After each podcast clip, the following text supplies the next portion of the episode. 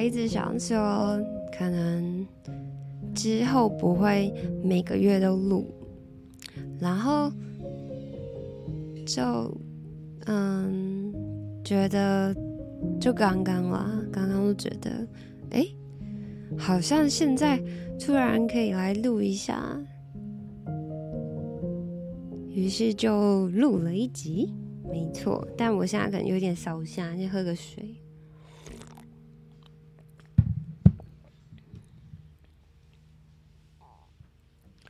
今天是二月二十六号的下午四点半，对，然后我们家外面在施工，所以我不太知道它这些杂音会不会都录进去，然后。就是我这阵，其实应该不能说这阵子，就是，就我觉得我一直是那种很容易陷入某些情绪里面的那种人，就是很容易突然的很生气，然后突然的很难过，突然的很怎样，就是每次在各种情绪里面，我都觉得会很容易很投入。然后最近啊，嗯、最近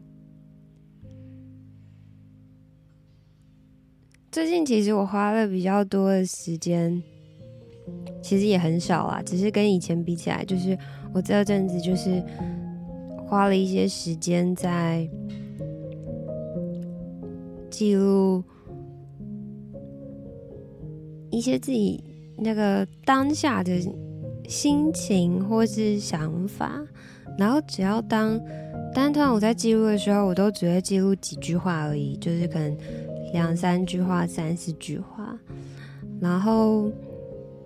每次只要当我今天写的多一点的时候，我就很容易想哭，就就是莫名其妙太沉浸其中，就会觉得对，很容易想哭，嗯。不知道二月大家过得还好吗？不知道，我很想偷偷把上一集的 p a r k a s t 删掉，因为我自己觉得感觉录的有点差，但我没有再自己听一次，所以我不知道。只是在录的那个当下，觉得对近期的我有点稍显没料，就嗯。我觉得今年开始到现在，就有一种我觉得自己有一个改变蛮大的地方，就是我不知道我有没有讲过，但我觉得我越来越不想要把我自己的心事，或是把一些我自己的想法说出来。然后其实没有特别的原因，不是觉得说会很丢脸，或是觉得需要隐私或者什么。就有一种，就有一种，其实把一些感觉说出来，这件事情对我来讲，算是一种治愈的方式。就是，就是它就是一个出口。然后，不论是我在录 podcast，或是我在跟谁讲的时候，说出去就是一个。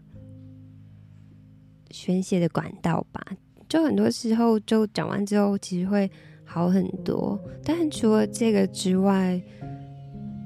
并没有一个，或是说不没有没有第二个让我觉得我应该要不断的诉说自己的想法或是情绪的一个理由。然后当然不是说第一个不重要，而是就突然觉得。对，我长大了，我好像很多的情绪，我可以自己好好的去消化它，也未必需要借由说出口这样。不然，其实有的时候事后想想，都会觉得把一些事情跟大家说有点丢脸。这这还好，丢脸其实还好啦，就丢习惯了之后，就会觉得也没什么，对，也没什么。然后我最近。就是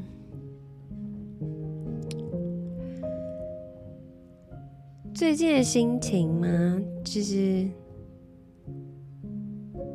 最近的感觉就是，嗯，新的一年啊，就觉得是一个新的开始，然后就有一种什么什么事情都可以从头来过，然后也会觉得这新的一年好像是一个新的自己一样的感觉，然后。我现在就是比较沉，就现在这个当下，就是比较沉浸在一个比较难过的状态嘛，可能可能也不是，但就是现在我比较有一点陷入我的钻牛角尖状态里面。现在我的感觉就是，哎，我现在。最深刻的感觉应该就是，我觉得，我就在刚刚就在想说，为什么我不是一个讨喜的人？然后我就在想说，我也不是故意不想要长成一个不讨喜的人，我也想要当一个。可能说话很有趣啊，说话很温柔啊，然后很有亲和力啊，然后很可爱的人啊。但现在的我就不是一个这样子的人，我也我也，大家都应该会想要当一个讨喜的人吧？总觉得“讨喜”这个词很很不很不好，讨喜就有一种讨好的感觉。对，但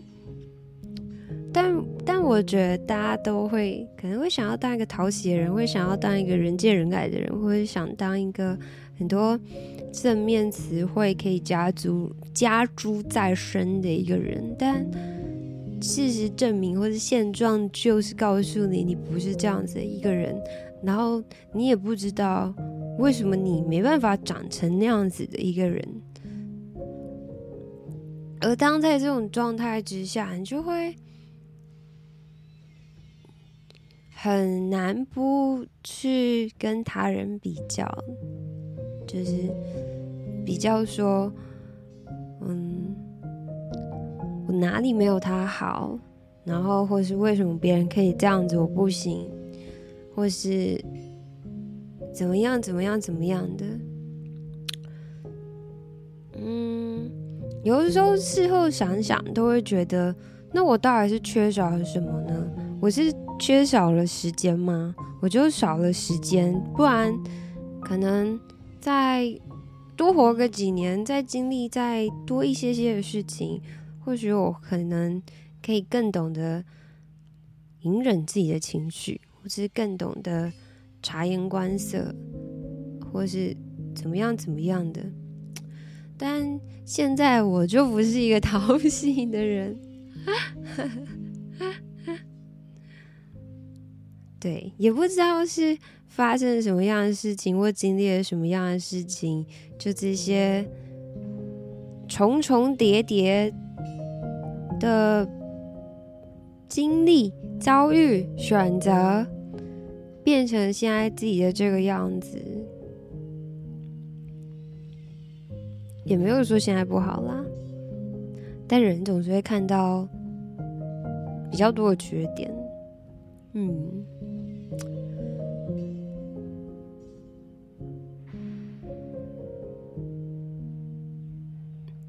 最近啊，就有事没事，就是会滑一下那个 stress 哎，不知道这次发音有没有发音好，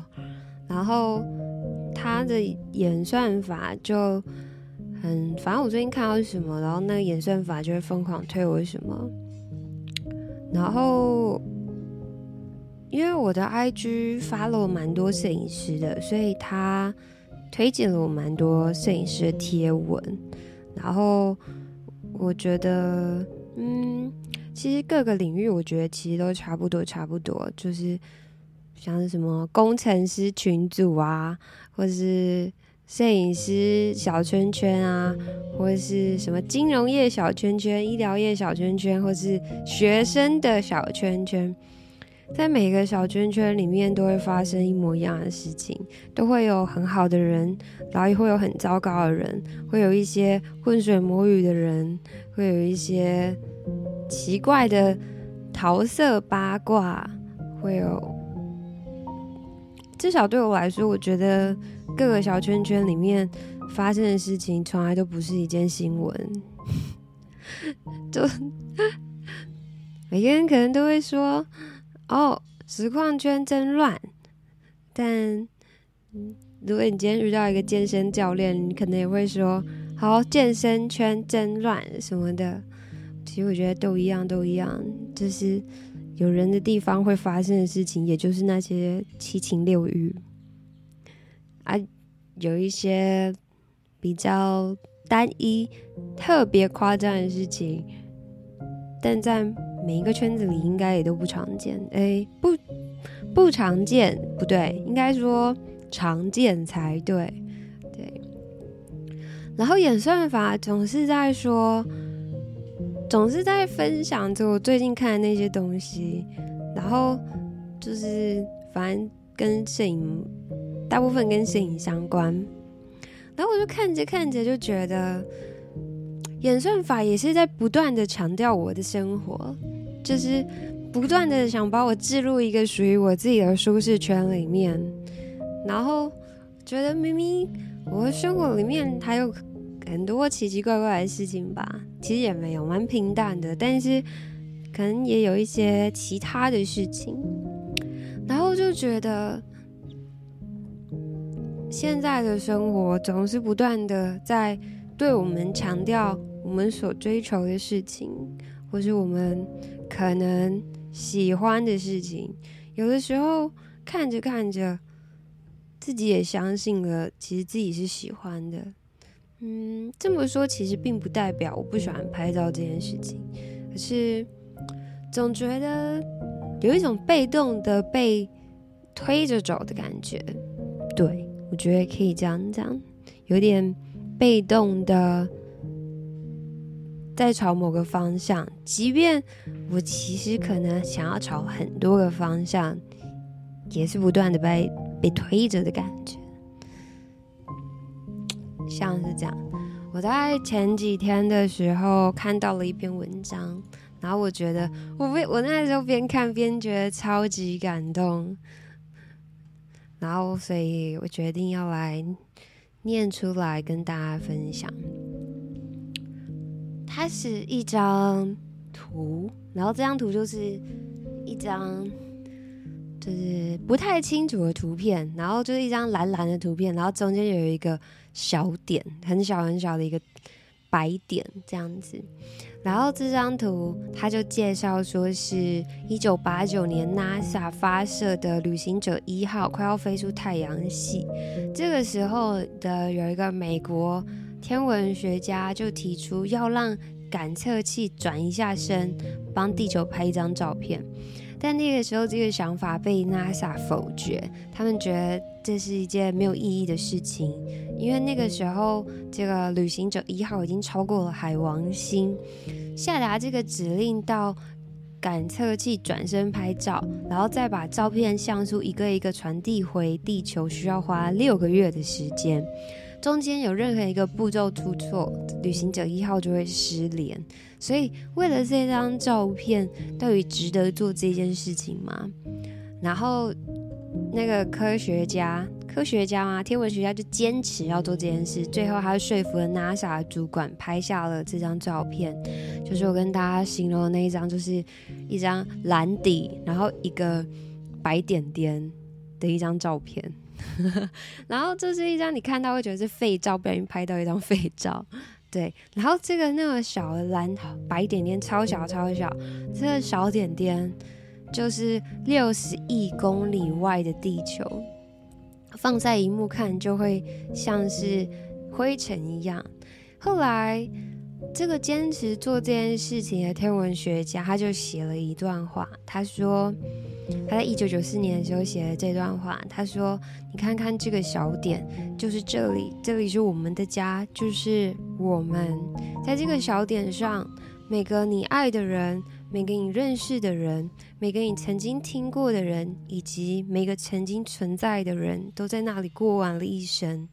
这里集合了欢喜与苦难，数千个自信的宗教、意识形态、经济学说，每个猎人和搜索者，每个英雄和懦夫，每个文明的创造者与每个毁灭者，每个国王与农夫，每对热恋的情侣，每个充满希望的孩子，每对父亲母亲，每个发明家和探险家。每个传授道德的老师，每个贪污的政客，每个超级巨星，每个至高无上的领袖，每个历史上的圣人与罪人都住在这里，一个悬浮在阳光下的围城。然后，然后就是。嗯、呃，这篇文他分享了这一个故事，然后他后面就有打说他自己的话，然后我觉得他打的也很棒，所以我想要分享给大家。他说天文学是让人家谦卑又塑造个性的学问。我时常看着这张照片发呆，想象着自己不过是伟大浩瀚宇宙中微不足道的一颗星辰，甚至。连一个像素的万分之一都不到，我那些人生的烦恼，也不过是宇宙趋近于永恒死寂的过程中极为渺小的一点点点点粒子扰动。想着想着，烦恼就也变成一个小小的像素，渐渐消失。然后，这个蓝点不止让我学习放下烦忧。然后他说什么？哦，他说他在二零二三年十二月四号上传了这张照片作为脸书的 banner，隔天就开始日更，认识到自己的微不足道，知道我不论做什么都不过是星辰的波动震荡，这点给了我勇气。这个小蓝点教导了我非常多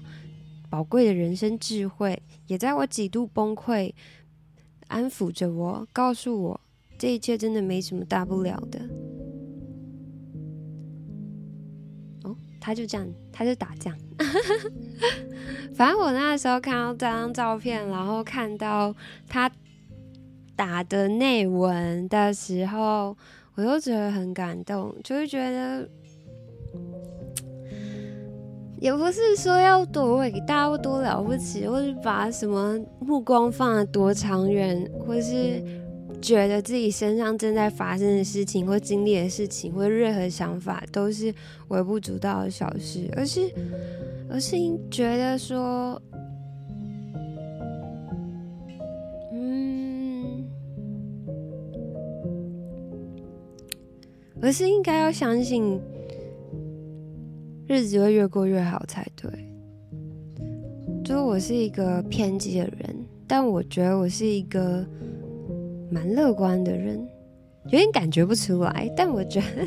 我觉得我有点傻乐的感觉，就是像是我可能每次签乐透的时候，都会觉得我一定会中奖；每次刮刮乐的时候，都会觉得我一定会中奖；每次投稿的时候，都会觉得我一定会上；然后每次要做什么事情的时候，我都会想着。会做到最好，会发生最棒的事情，然后会变成最幸运的样子。但是在过程当中，我未必有非常努力去准备，或是去干嘛，但是总是会希望它会是有一个最棒的回报。然后，然后从来没有发生过最好的回报，从来都没有发生过我觉得最棒的事情，就像可能投稿。好像也没有得过一二三名，就是入选啊，什么优选这种，或者直接没上这种，或者乐透最多就是中两百块这种，就是他总是预期的太多，然后或者就不如预期，然后就会觉得啊，好失望哦。其实，在开台的时候也很常这样，就当我觉得我今天在开台的时候。哦，我好像有想到很多可以聊的东西，可以跟大家聊，但就会有的时候可能觉得，嗯，没什么人跟我讲话，或是没有什么互动的感觉，或是没什么观众，总是会在观台之后有一种怅然若失吗？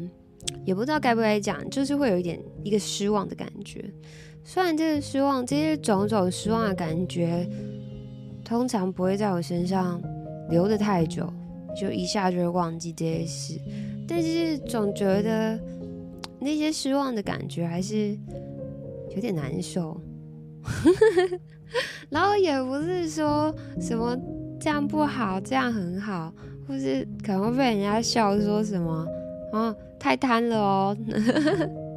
但但我觉得，这或许就是会觉得未来会更好的一个原因吧。总觉得现在自己可能是有越来越好。嗯，对，现在自己怎么说嘞？现在现在的我，如果我在我十八岁的时候有办法知道二十九岁的我现在是过着这样的生活，那我会觉得这是一件很棒的事情吗？或是二十九岁的我是会憧憬我，哎，十八岁的我是会憧憬我二十九岁生活的样子吗？认真的想想，我觉得会的。我觉得会的，会的。我不知道你们会不会，但我觉得我会的。就会觉得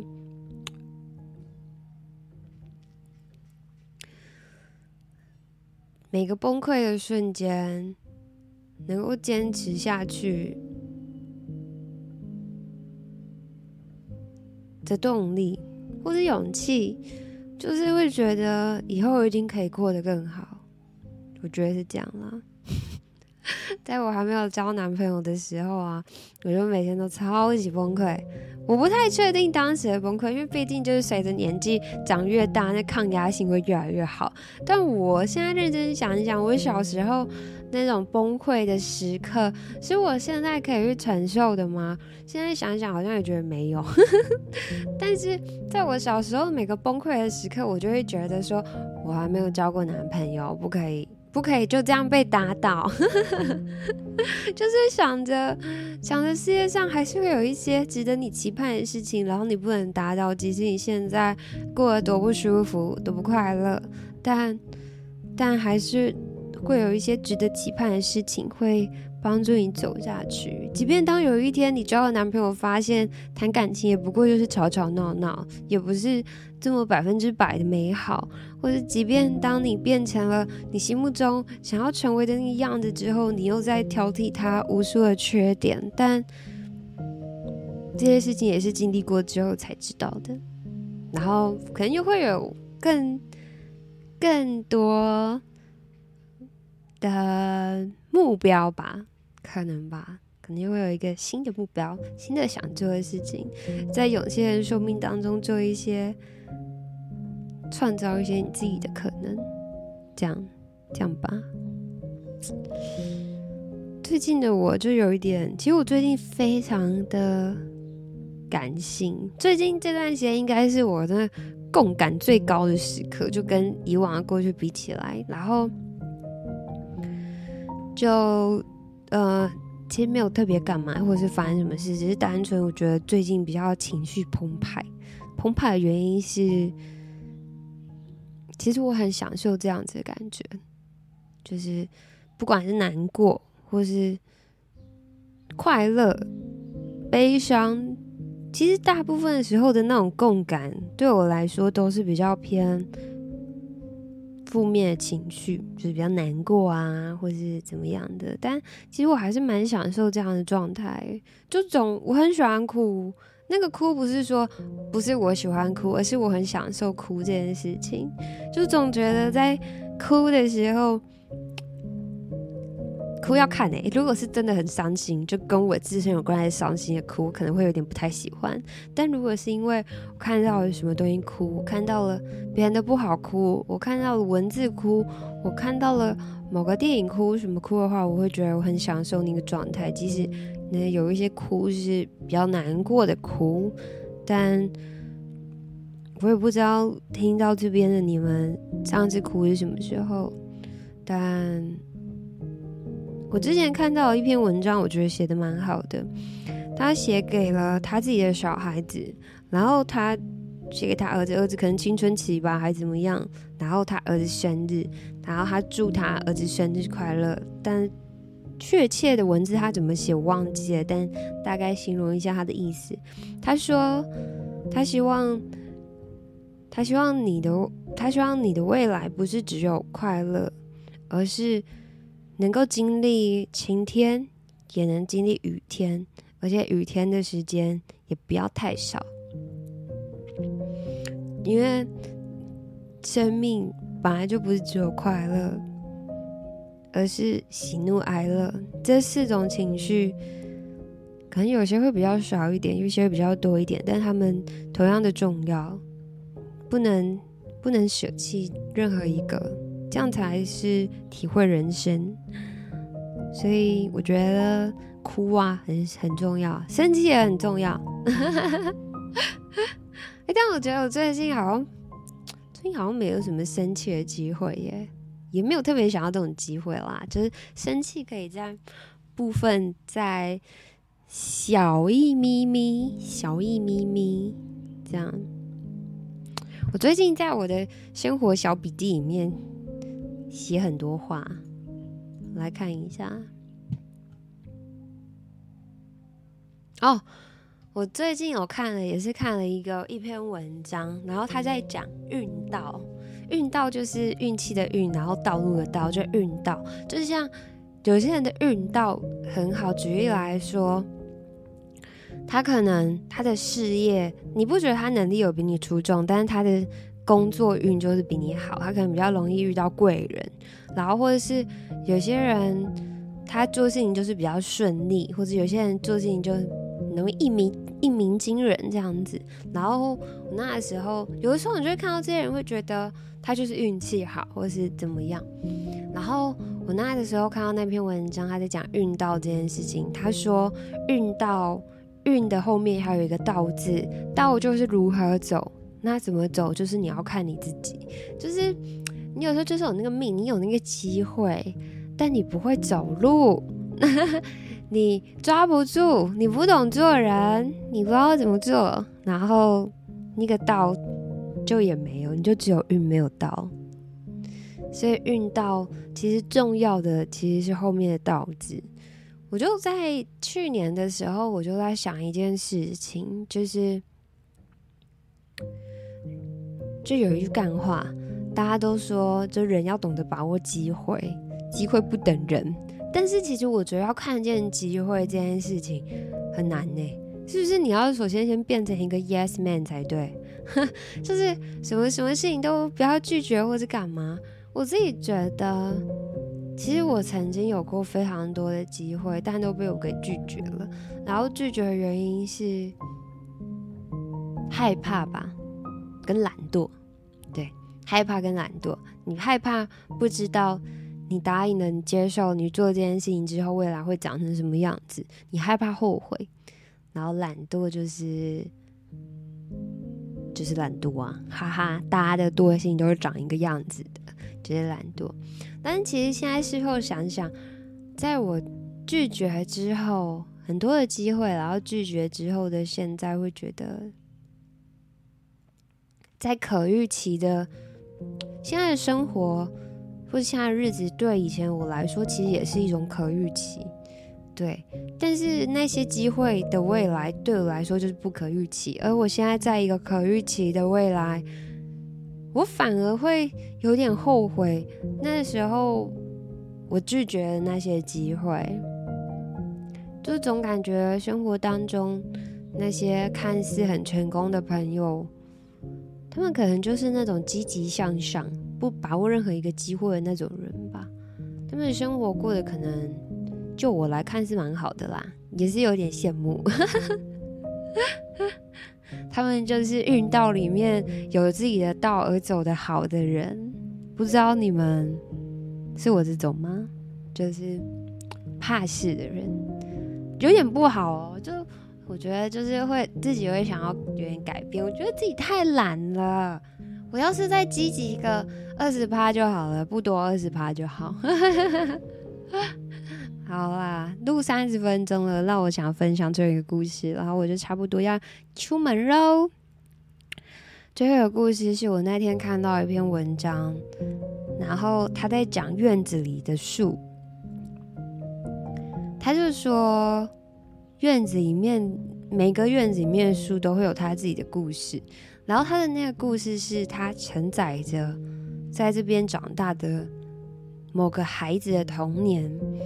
然后带他长大之后，能够有一个一个符号，有一个象征，可以回忆昔时。然后那时候看到这篇文章，然后我就在想着，那我。回忆里面的树长什么样子？后来一想，发现我真的有一棵回忆里面的树。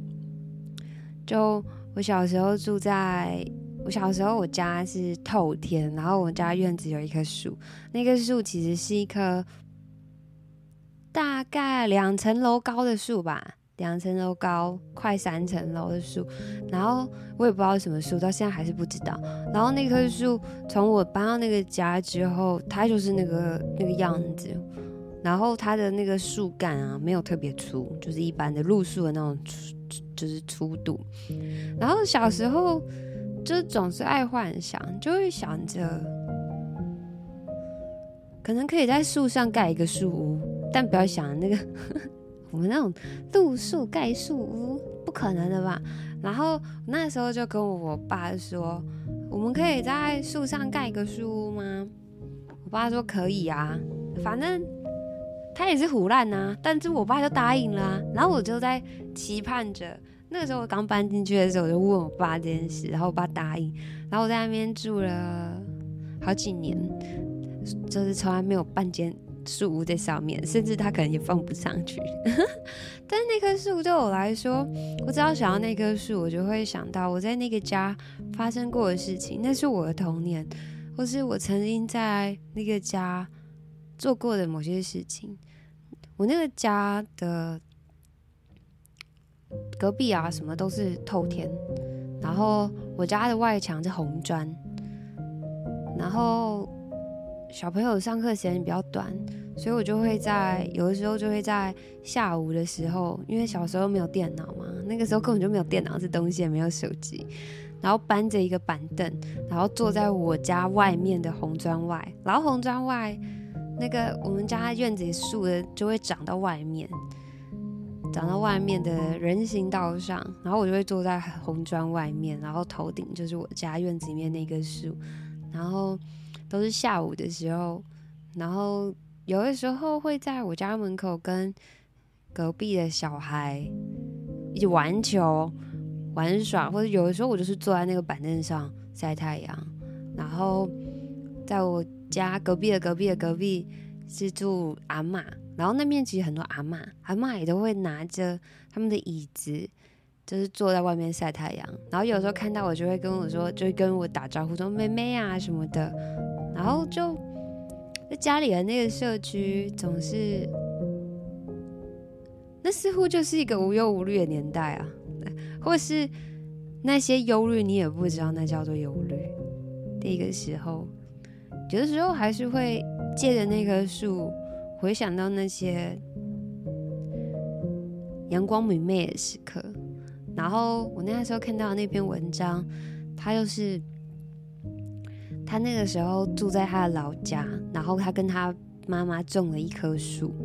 然后长大之后，那棵树也跟着他一起长大。后来他离开了家，然后父母过世，那个家也就转手卖给其他人。直到他有一天老了之后，他回去了他的老家，那个已经变成别人家的家。他就在外面看着那一棵那棵树，已经长得很大了，然后看着那一个家人，一家人里面有小朋友，然后看着小朋友也在什么树下跑来跑去啊，或者干嘛的，然后他就觉得没有人会知道这棵树是怎么被种起来的，只有他跟他妈妈知道。而现在这，然后那棵树承载了他童年的回忆，而现在这棵那些回忆也没有任何一个人知道。而现在这一棵树又将承载了另外一个孩子的童年，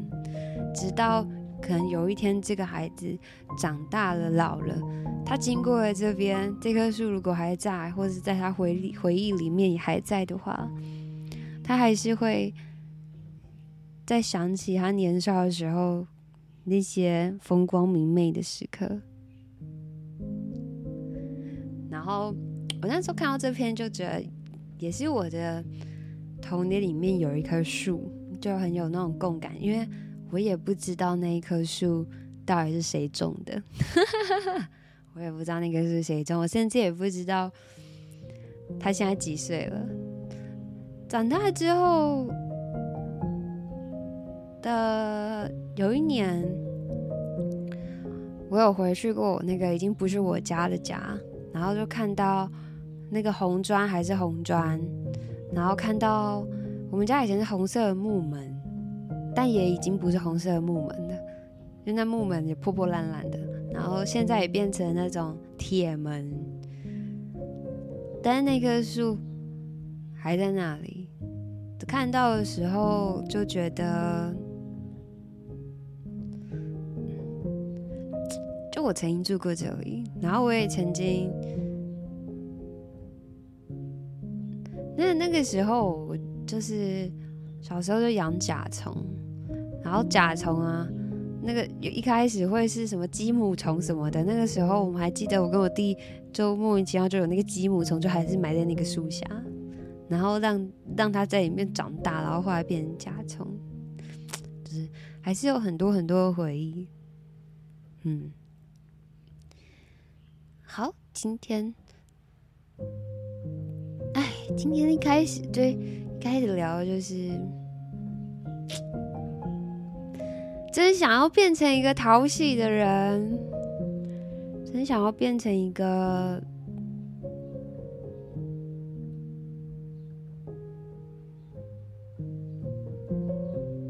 会被人喜欢的人才对，嗯，好。今天就这样啦。